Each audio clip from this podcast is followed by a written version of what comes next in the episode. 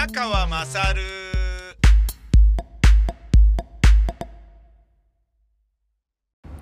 まずは、えー東京コロナ日記です。WHO の調査に異議、えーワシントン時事が伝えているのが、まあ、そりゃそうだろうなと思うんだけど、日本やアメリカなど14カ国は3月30日に世界保健機構 WHO が中国で行った新型コロナウイルスの起源調査に関する報告書の公表を受けて、共通の懸念を表明するとの共同声明を発表しました。調査の実施が大幅に遅れて、データや検体へのアクセスが欠如していたと批判した。ね。つまり、行くのも遅いし、行くの一回止められてなんか2週間先送りとかになってるし、要は、その間に完全にね、綺麗に跡形もなく疑わしきものを一切を片付けられた状態でお招きされるっていうことになっちゃってる時点で、もうちょっと強引にできなかったのかっていう話ですよね。やっぱあの、献金をね、受けてる側としては、つまりね、あの、テドロスさんでしたっけ？あの人のね、えー、地元の国ではね、中国からすごい、ね、あの、いろんな美味しい思いをさせられているので、一人のね、あのなんだろうな、えー医療に携わる人間の正義感と矜持において、ダメだっつって、もう、もういいから行くんだみたいな感じで、無理やりね、調査を敢行するっていうようなことをできずにおった。つまり、手心を加えてしまったっていうのが、まあ、はっきり見て取れるだろうと。ええね、なん、その眠たい発表してんじゃねえよと。そんな鵜呑みにすんじゃねえよと。そういうふうに14カ国が言ってるんだよね。で、まあ、確かにね、日米同盟ありますから、日本がそこにね、乗らないといけないのは、なんとなくわかりますけれど、あの、ここでね、一応、えー、中国武漢の研究所から出たんだろっていう風に言ってるわけではないっていうことだよね。14カ国がそう声明を出したとて、中国起源説が絶対間違いなくそうに違いないっていうことを言ってるわけではないっていうことだよね。うん。ちゃんと調べようぜっていうことではあると思うんだけど、うーん、ねえ。大体ね、あのーその研究所のすぐ近くの市場で、えー、動物のね、肉が売られていて、で、その研究所で、いろんな、あのー検査をやっていた、えー、つまり、モルモットと化した動物、ね、まさにそのままモルモットなのかもしれないし、ウサギとか、そういうもので実験してたわけでしょ？で、その、えー検体に使った動物を処分するのにものすごいたくさんのお金を使って、えープロの業者に処分を頼むんだけど、その研究所でその処分を任された人間が、処分するお金を自分で着服しながら、なおかつ、えーその近くの市場で動物を、えー売ってる業者に、あの、食い物として売りに出し、ダブルで儲けたんじゃないかっていう説を、かなりまことしやかに、あの、それなりの、えー知見を持って書いている書籍があって、僕もうそれ読みまして、ああ、なるほどなと。で、時期も近いとかね。そして、その、あの、市場が、その研究所からものすごい近いというか、まあ一番近い市場がそこだったっていうこととか考えると、いやもうそれはどうなの？みたいな。ねえ、雨上がり決死隊の宮迫さんが言うところの、オフホワイトっていうレベルじゃないんじゃないの？っていうふうに僕なんかも思うし、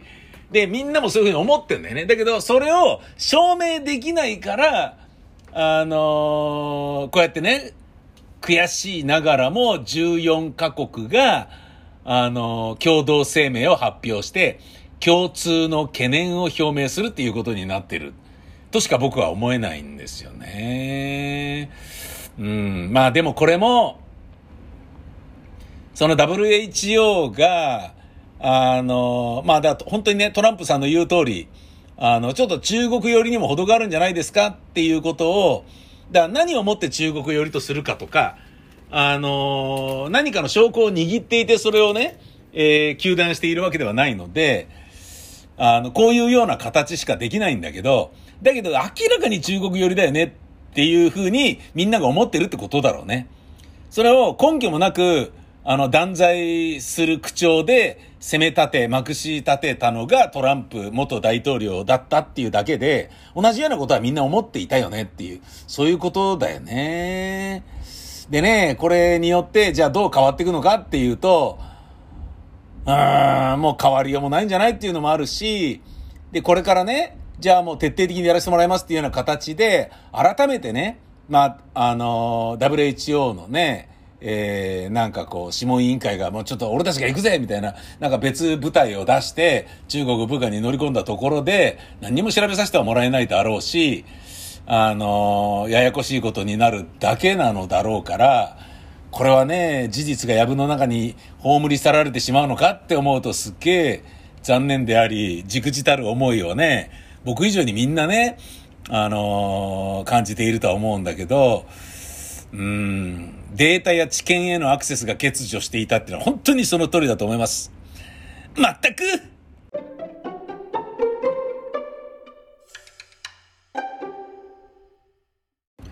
明日、明後日と僕は、えー、ラジオ福島の収録で、福島県に出張に行くんですね。で、あの、まあ、立ち上げのね、えー、特番にも参加させてもらった、あの、須賀川のね、ウルトラ FM の、えー、スタジオの一部をお借りして収録することになったんですけどね。で、その番組は、あの、うちの会社で作っている番組で、あの、福島県の、えー、人がゲストに出てね、姿勢の方が出て、いろいろ話を聞くっていうものなんですけど、えー、福島美人っていう、あの、サイトに載ってる、あのー、とある料理屋のおかみさんがゲストなんですね。で、えっ、と、福島美人として、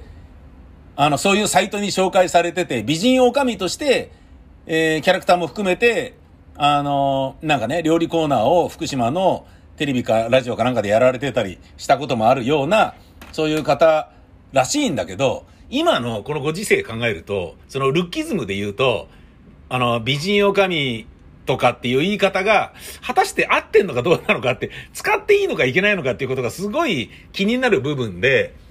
ねえ、でもまあ、ブスって言っちゃいけないし、まあそもそも美人の人にブスっていうこと自体が、もうバ、バカなんじゃないのっていう 話だから、ねえ、あれだし、で、では美人だからといって、いや、べっぴんさんですね、とかっていうのも、なんかこうね、容姿で判断しちゃいけないっていう今のね、あの、この森吉郎にね、えー、代表されるような、この日本のジェンダー不平等を、どうなの？みたいなね、ふうに思うから、どういうふうな言い方すればいいんだろうなと思ってね。で、まあ、どういうふうな言い方すればいいんだろうなと思ってっていうのは、あの、映像じゃなくラジオだからっていうことがあるわけよ。で、ラジオだと、あの、当たり前だけど、ビジュアルがないから、まずね、ゲストの方がいらした時とかに、その人の容姿を説明したりする、描写から入るっていうのが、まあ、ホスト側の、ホステス側の役割ですよね。で、今日はなんか黒一色のね、あの、結構スタイリッシュな、ね、お肌ぴっちりの、あの、ワンピースで来ていらっしゃいますけれど、とかね。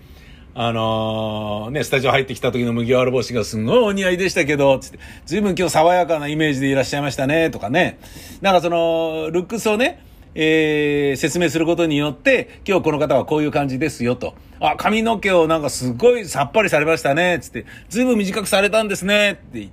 ね、ずいぶん短くされたんですねって深疑問文で聞くことによって、そうなんですよ、このね、あの耳が見えるぐらいまで短くするの初めてなんですよねって言って、どのぐらいまで短くしたのかっていう具体的なことは本人に言ってもらうっていうことを促すとか、そういうのがまあ、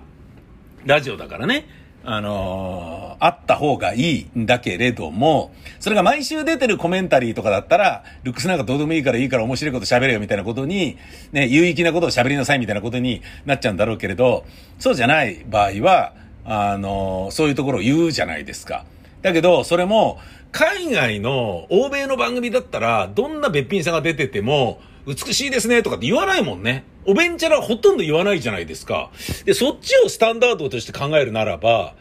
美人ですねとか、綺麗ですね、今日もお綺麗でとか、相変わらずスタイルいいですねとか、そんなこと言ってんの聞いたことないじゃないですか。欧米で。つまり、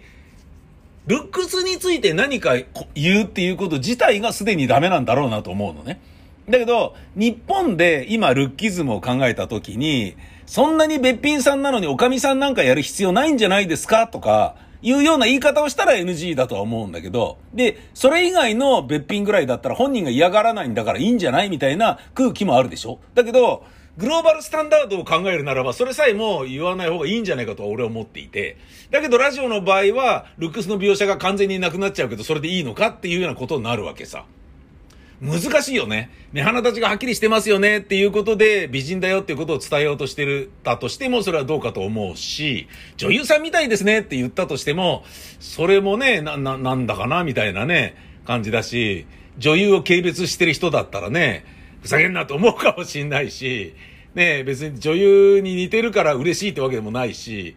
どうなの？みたいなことじゃないですか。そこまで自己顕示欲強くないですけど、私みたいな 風に嫌がる人もいるかもしれないからね。だから、俺ね、思ったんだけど、この、ルックスに関してコメントするのを控えなければいけないっていう風に、えー、考えて、これから我々がラジオを作っていくってことになると、ラジオ番組の制作において、容姿の描写っていうのがしなくていいっていう風に割り切らなきゃいけないんじゃないかっていう気がしてきたんだよね。うん。まあ実際に、その人が美人であるかどうかは関係ないですよね。あのー、そのラジオなのだから。ラジオで喋ってることが、ラジオで受け取る声が色っぽかったり、心地よかったり、おしゃべりが面白かったり、身のある話を聞けたりっていうことでのみ判断するべきだから、そのマイクの前に座ってらっしゃる方がどれだけべっぴんさんであろうとも何にも関係ないよね。っていうふうに考えるべきなのかなってちょっと思ってたんですよね。でね、その福島に行くのはまた楽しみではあるんですけど、えー、そのね、男女平等っていうことで言うと、ん？これはどうなのかなって思ったのが、あのー、まあ、こういう事件があったんですよ。えー、静岡市で職場で暴言を繰り返したとして、保健福祉長寿局の30代の女性職員を開国の懲戒処分にした。で、この職員は2月15日に、自分に文書が回覧されなかったことに腹を立てて職場内で上司や同僚に対して、ふざけんなよとか、頭悪すぎでしょ頭がなどと大声で暴言を発していた。で、同じく2月の24日にも、自分の意見が受け入れられなかったことに怒って同僚に偉そうにしてんじゃねえよなどと暴言を浴びせていた。ね。で、この30代の女性は開国の懲戒処分になったっていうことなのね。で、これとまた別に同じく静岡県の静岡市ではなく富士宮市で大勢の人の前で職員を叱責した私立病院の50代の男性診療部長を開国の懲戒処分としたと。なんかね、えー、部長は去年の2月まで複数回にわたって病院の職員を大声で叱責したり、ゴミ箱や椅子を蹴飛ばしたりしたとして、パワーハラスメントに当たるとしたと。あー、なるほどね。まあ、こういったようなことがあるわけですよ。で、まあ、これによって学習すべきは、ゴミ箱や椅子を蹴飛ばしたとしても、それがパワーハラスメントに当たるらしいよっていうことが、まあ一個分かったよね。で、これはしょうがないと思うのね。で、女性もね、ふざけんなよとか偉そうにしてんじゃねえよとか言って、怒ってたってことで、懲戒処分になるっていうのも、かわいそうだなと思うんだけど、なんかイライラした時に、汚い言葉遣いを使っちゃいけないんですかっていう話でね、ここに女性がこういう、女性なのにこういうことを言ってるっていうのがダメなのか、男性でもふざけんなよ頭悪すぎだろって言ってるのが、男だったらセーフなのかっていうようなことを考えてほしいよと、僕なんかは思うのね。で、もう一個追加で言うならば、あの、日本テレビ系列のスッキリという番組のコメンテーターに、みちょぱと土屋アンナさんが加わるということが分かったみたいなのね。なんかはっきりしたらしいのね。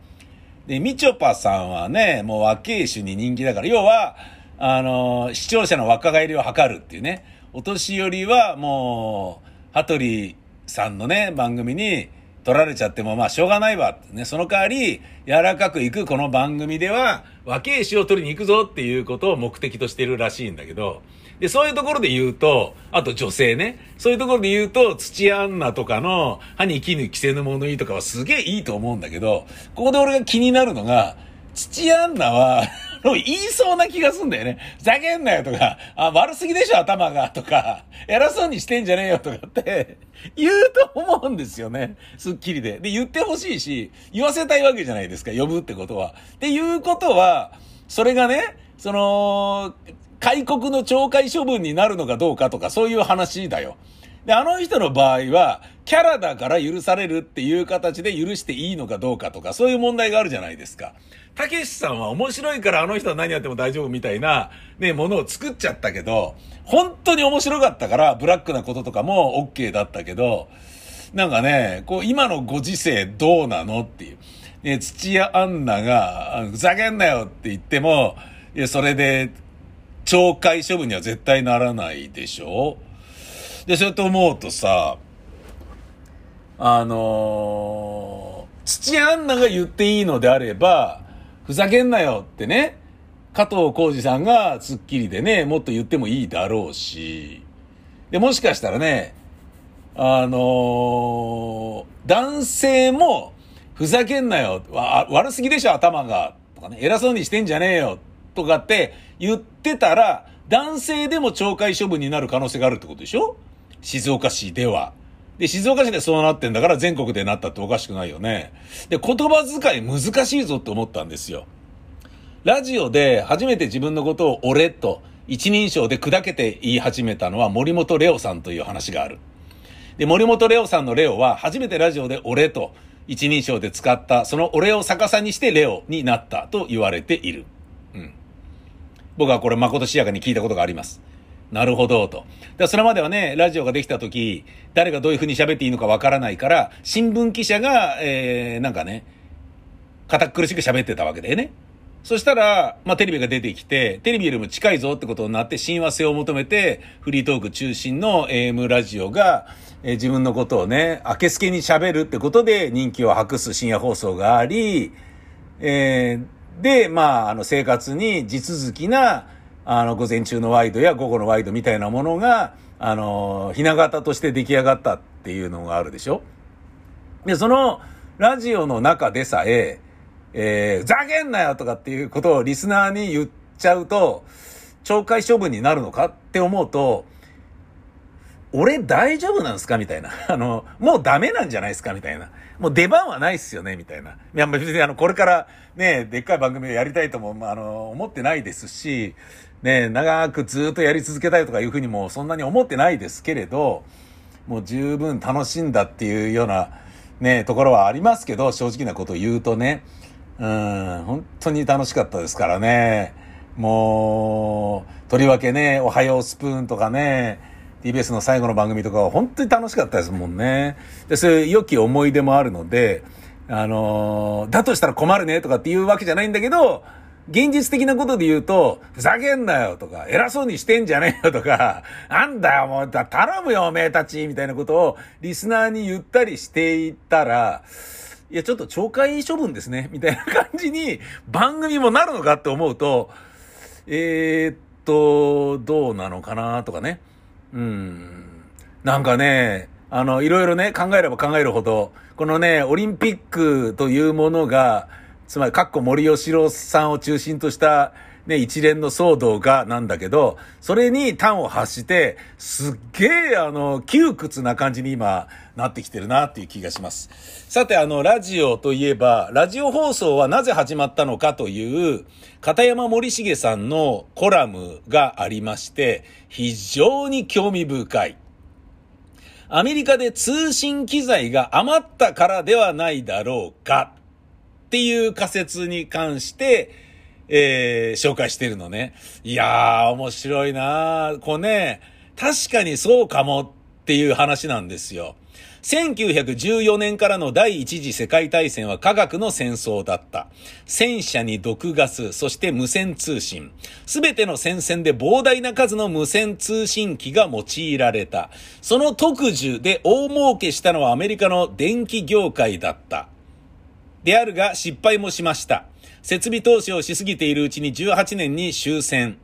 軍需を民需に転換できなければ経営危機となることは間違いない。そりゃそうだよね。でも、無線通信機に民間の需要はあるのか？ないじゃん。あ、ラジオだよ 受信機を大量に生産し、聞きたくなる番組を流せばいいんだよ。電気会社自らが競い合うように民放ラジオ局を開いた。ラジオ時代の到来だ。日本も早く真似をしようぜ、と。朝日新聞社などが放送事業進出を望んだけれども、電波行政を司る低新省は、アメリカ同様に、えー、一つの地域には多くの放送局にし、民放をどんどん認可する方針を示した。試験放送も始まった。ねえだがそこで関東大震災が起きてしまって、新聞そのものは印刷、配達がまるでままならなくなってしまった。で、デマが氾濫して社会は大混乱。いろいろありましたよね。あのー、ね、もう、もうちょっと本当にね、口にするのも、えー、残機に耐えないようなね、切ないこととかもいろいろありました。で、日本は国家として、えー、学んだわけです。大災害時に役立つメディアは電波なのではないだろうかと。一地域一放送局に限り国営放送にするのが一番いい。えー、そういったところから、こうなっていったのではないだろうかっていうのが記されてるのが思うね。ああ、思い、いや、確かにそうかもしんないなっていうね。うん。いや、そうだよね。で、そうやって思うとね、ウルフマン・ジャックのね、あの、感じであったりとかさ、もっと言うならね、グッドモーニングベトナムとかもね、キュンとくるものがあるものね。うん。戦争とか刑務所とか閉鎖的、抑圧されてる状況でラジオっていうのは、すごいあの、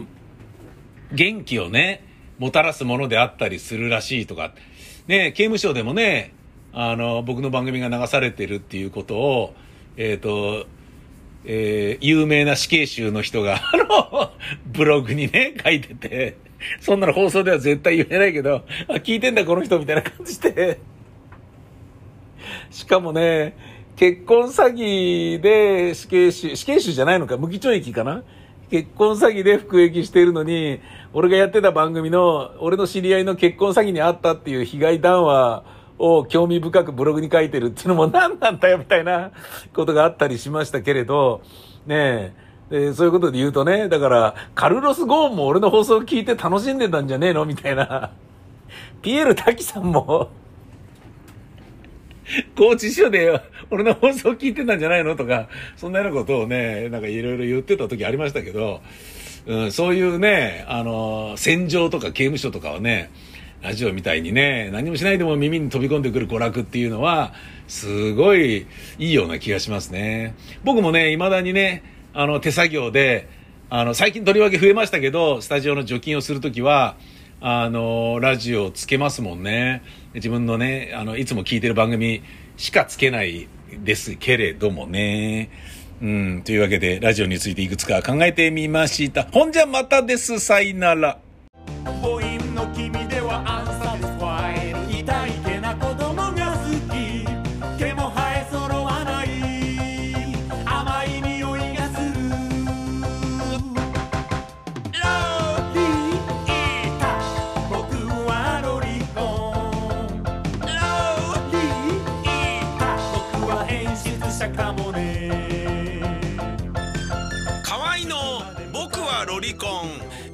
セにて好評発売中ビタミセの URL は v-mise.com v-mise.com です